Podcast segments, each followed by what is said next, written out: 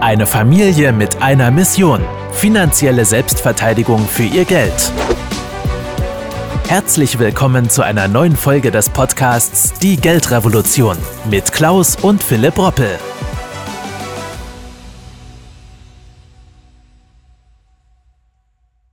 Achtung, liebe, liebe, liebe Eltern, liebe Familien und liebe Kinder, die sind jetzt ganz besonders äh, aufmerksam, hoffentlich.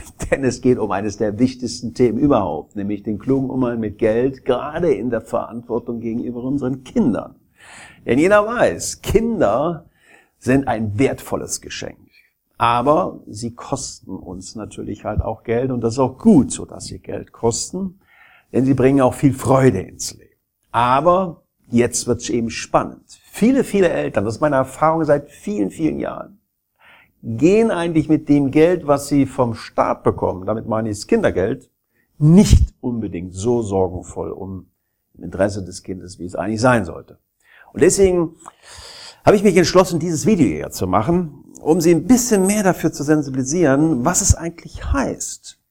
Kindern, die Kindergeld bekommen, das ist ja auch Geld fürs Kind, äh, etwas mit in die Wege zu legen oder fürs zukünftige Leben mit zu bescheren, dass das Kind nicht in die Armut kommt. Denn jedes Kind heute in Deutschland lebt nicht in Wohlstand. Nein, wir haben viel zu viele Kinder äh, in diesem Lande, die von Armut geprägt sind. Und äh, ich muss immer wieder sagen, viel zu viele Eltern verlassen sich auch nur auf den Staat, auf das sogenannte Kindergeld. Und das ist natürlich auch nicht der ideale Weg. Nun, was kostet eigentlich ein Kind? Ja, die meisten haben sich das so noch gar nicht so richtig vorgestellt, aber ich kann Ihnen sagen, pro Kind muss man im Schnitt rund 230.000 Euro rechnen, bis das Kind 25 Jahre jung ist. Ja?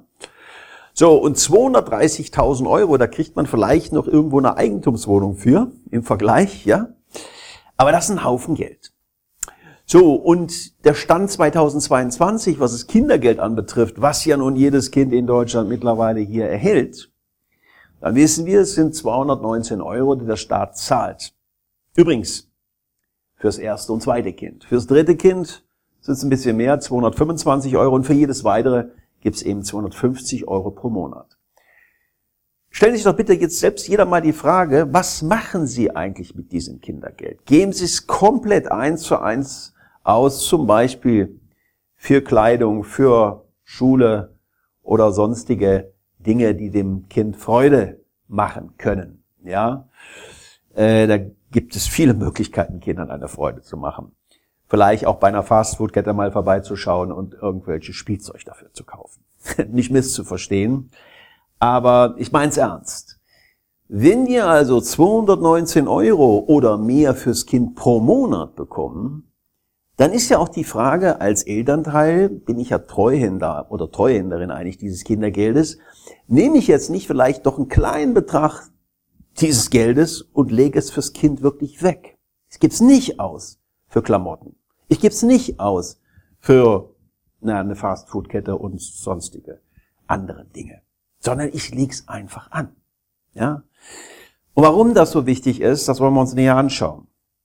Denn man muss sich mal klar machen, 65.700 Euro Kindergeld können also Eltern in der Summe ab der Geburt bis zum 25. Lebensjahr des Kindes letztendlich maximal erhalten. Und wenn man das eins zu eins rauspulvert und nichts für die Vorsorge des Kindes weggelegt hat, ist es für mein Dafürhalten nicht ein guter und kluger Umgang mit Geld, gerade ja als Vorbildfunktion der Eltern gegenüber dem Kind. Was kann man tun? Bitte kein Sparbuch, bitte keine Lebensversicherung oder Tagesgeld oder Spardose oder wir tun es mal, na, wie sagt man, in irgendeine Socke, was man so früher alles gemacht hat und zum Teil immer noch macht. Nein, machen Sie es von vornherein so, dass Ihr Kind auch langfristig von Ihrem klugen Verhalten von mehr Wohlstand profitieren wird. Und da macht für mein Dafürhalten eigentlich ein Fondssparplan den meisten Sinn. Den besten Sinn, gerade in der heutigen Zeit. Weil es ist ein entsprechender längerfristiger Sparhorizont. Wohlgemerkt, kann man schon machen, wenn das Kind ja gerade geboren ist. Zum Beispiel bis zum 25. Lebensjahr. Und wenn Sie da jeden Monat einen gewissen Betrag X investieren, 50 Euro, 70 Euro, 100 Euro, von mir ist auch das komplette Kindergeld, sowas soll es ja auch geben, dass Eltern sagen, ich bin in der glücklichen Lage, das gesamte Kindergeld meinem Kind aufs Konto vernünftig äh, zu investieren, dann erzielen sie unabhängig von kleinen wie großen Summen einen wahnsinnigen Effekt, nämlich den Rendite-Rendite-Effekt. Und den kennen die meisten überhaupt gar nicht. Denn der Rendite-Rendite-Effekt sagt, äh, Sie können also mit Renditen rechnen, wenn Sie es längerfristig sehen, irgendwo, ohne jetzt groß zu übertreiben, wenn man das die letzten 20, 30, 40 Jahre auch gemacht hätte, so zwischen 6 und 8 Prozent. Das ist in der Vergangenheit schon möglich gewesen. Und ich bin sehr optimistisch, dass wir das auch in den nächsten Jahrzehnten schaffen. Geht aber nur mit der Börse.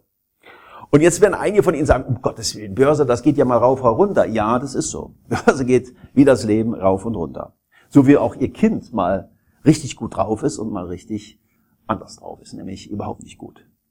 So, wir müssen einfach mal verstehen, Börse ist das Investment überhaupt, um Wohlstand langfristig mit aufzubauen. Auch für Ihr Kind oder für Ihre Kinder. Und eine der besten Möglichkeiten an der Börse zu investieren ist eben monatlich, Monat für Monat. Wenn die Kurse hoch sind, kriegen Sie natürlich für das, was Sie monatlich sparen, etwas weniger aufs Konto fürs Kind. Damit meine ich Anteile an der Börse, an Fonds zum Beispiel. Und sind die Kurse niedrig, Sie sind im Fall im Fall, kriegen Sie fürs gleiche Geld entsprechend mehr. Das nennt man übrigens auch Cost-Average-Methode. Das heißt, wer das über längerfristige Zeiträume durchzieht, und damit meine ich jetzt nicht nur zwei Monate oder zwei Jahre, sondern rede ich mal von zehn Jahren und länger. Der kann also hier Einkaufsvorteile generieren von locker 20 Prozent. Achtung, ja, 20 Prozent, wenn man es monatlich macht. Deswegen die Profis in dem Bereich legen gerne monatlich das Geld fürs Kind an. Und jetzt wird's spannend das Geld gehört natürlich dann auch dem Kind. Es soll ja auch fürs Kind sein. Und bis zu 10.581 Euro sind übrigens Kapitalerträge für Kinder steuerfrei in Deutschland. Und Kindergeldzahlungen übrigens bis zum 18. Lebensjahr sind auch nicht abhängig von den Erträgen der Kinder. Und wenn ich immer wieder gefragt, naja, gibt es denn da nicht irgendwo auch einen Pferdefuß oder einen Haken? Nun, wenn wir schon mal darüber sprechen, über den klugen Umgang mit Geld, dann müssen wir natürlich auch eins klar sagen.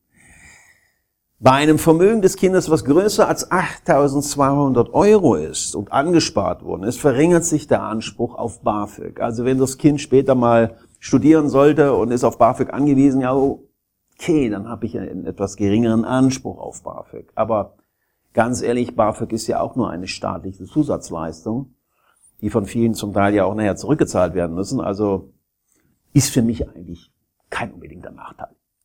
Im Gegenteil. Übersteigen die monatlichen Einnahmen aus dem Fondssparplan allerdings 470 Euro im Monat oder 5.640 Euro im Jahr, das werden sich die allerwenigsten überhaupt leisten können, äh, so viel zu sparen fürs Kind, dann entfällt die kostenlose Familienversicherung. Macht ja auch Sinn. Ne? Also dann ist man ja schon als Kind in reichern Elternhaus geboren. Kinderdepots sind übrigens unter steuerlichen Gesichtspunkten auch sehr interessant, weil der Sparerfreibetrag von 801 Euro pro Jahr und der steuerliche Grundfreibetrag von 9.744 pro Jahr äh, dürfen wir nicht dabei vergessen. Und ich habe jetzt mal ein paar Rechenbeispiele Ihnen hier mitgebracht, um Sie ein bisschen mehr dafür zu sensibilisieren, endlich mal anzufangen, das Geld der Kinder, damit meine ich das Kindergeld, es ist ja Geld des Kindes, treuhänderisch besser zu verwalten und zu managen. Und nicht nur für irgendwelchen, Entschuldigung den Ausdruck, Firlefanz auszugeben. Denn es wird wahnsinnig viel Geld auch für allen möglichen Firlefanz ausgegeben, äh, der gar nicht so gut fürs Kind ist. Ja? Also, schauen wir uns die einzelnen Beispiele mal an, um sie dafür zu sensibilisieren. Und natürlich können wir uns natürlich dann auch mal die Frage vorstellen, was ist denn, wenn ich 219 Euro beispielsweise komplett den Betrag jetzt wirklich für mein Kind parke?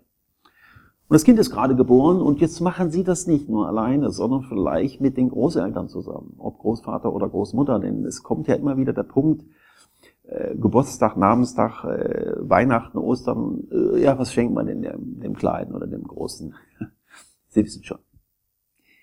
Und Geldgeschenke erhalten in dem Fall auch schon mal die Freundschaft. Denn wenn ich jetzt sage, okay, die Großeltern steuern etwas zum Sparplan dabei und die 219 Euro Gesamtsumme mit inklusive des Kindergeldes würde Monat für Monat 25 Jahre als Beispiel von null, gerade frisch auf die Welt gekommen bis zum 25. Lebensjahr in so einen Fondssparplan investiert.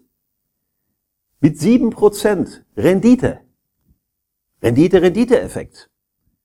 Na, was glauben Sie? Was hat das Kind dann mit 25 Jahren für ein Endvermögen?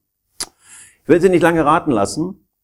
Man hat 65.700 Euro angespart über die gesamte Laufzeit von 25 Jahren bei 219 Euro monatlich und hat dann 172.456 Euro Vermögen zum 25. Lebensjahr. Tja, da kann man auch auf BAföG verzichten, meiner Meinung nach, oder? Nur ich kenne ganz wenige Kinder, die mit 25 Jahren 172.456 Euro von ihren Eltern oder Großeltern vermacht bekommen haben durch den klugen Umgang mit Geld. Weil die meisten schon das nicht verstehen, den Rendite-Rendite-Effekt und vor allen Dingen die Tatsache, dass ich diszipliniert sparen muss. Ja, ich muss sparen. Und zwar diszipliniert konsequent. Jetzt kann natürlich jeder von euch sagen, ja, 219 Euro, Herr Röppel, by the way, das geht gar nicht. Einverstanden. Dann machen Sie eben nur 50 Euro oder nur 100 Euro. Von mir aus auch nur 25 Euro. Aber nichts wegzulegen, überhaupt nichts, ist für mein Dafürhalten mit Sicherheit nicht im Sinne Ihres Kindes und auch nicht in Ihrem Sinne. Denn Sie wollen den Wohlstand für Ihr Kind. Das wollen wir alle. So, also haben wir auch die Verantwortung mit dem Geld, was uns der Staat dann an Kindergeld auch zur Verfügung stellt, auch äh, in der Form etwas anders umzugehen. Gerade heute, wo die Inflation mal wieder durch die Decke geht und alles teurer wird und alle fragen sich, ja, wo kriege ich denn den nächsten Zuschuss vom Staat? Wann kommt denn das nächste Rettungspaket? Meine Meinung dazu, das Rettungspaket sind Sie selbst. Sie selbst, liebe Eltern. Und nehmen Sie mir nicht für übel. Das ist mein Appell an Sie Machen Sie etwas in dem Bereich. Und ich weiß, Sie lieben Ihre Kinder und Ihre Kinder lieben Sie auch. Aber echte Liebe ist füreinander da sein und auch richtig investieren. Ganz, ganz herzlichen Dank. Vielen Dank, dass Sie heute wieder mit dabei waren. Wenn Ihnen gefallen hat, was Sie gehört haben und Sie wissen wollen, ob wir auch Ihnen beim Aufbau und Schutz des eigenen Vermögens helfen können, dann besuchen Sie www.klaus-roppel.de/podcast und buchen Sie einen Termin zum kostenfreien Erstgespräch www.klaus-roppel.de/podcast. Die Veröffentlichung dieser Podcast-Folge der Geldrevolution richtet sich an Privatanleger, Selbstständige und Unternehmer. Im rechtlichen Sinne handelt es sich hierbei um eine Werbemitteilung und die wiedergegebenen Informationen sowie geäußerten Meinungen wurden mit großer Sorgfalt recherchiert.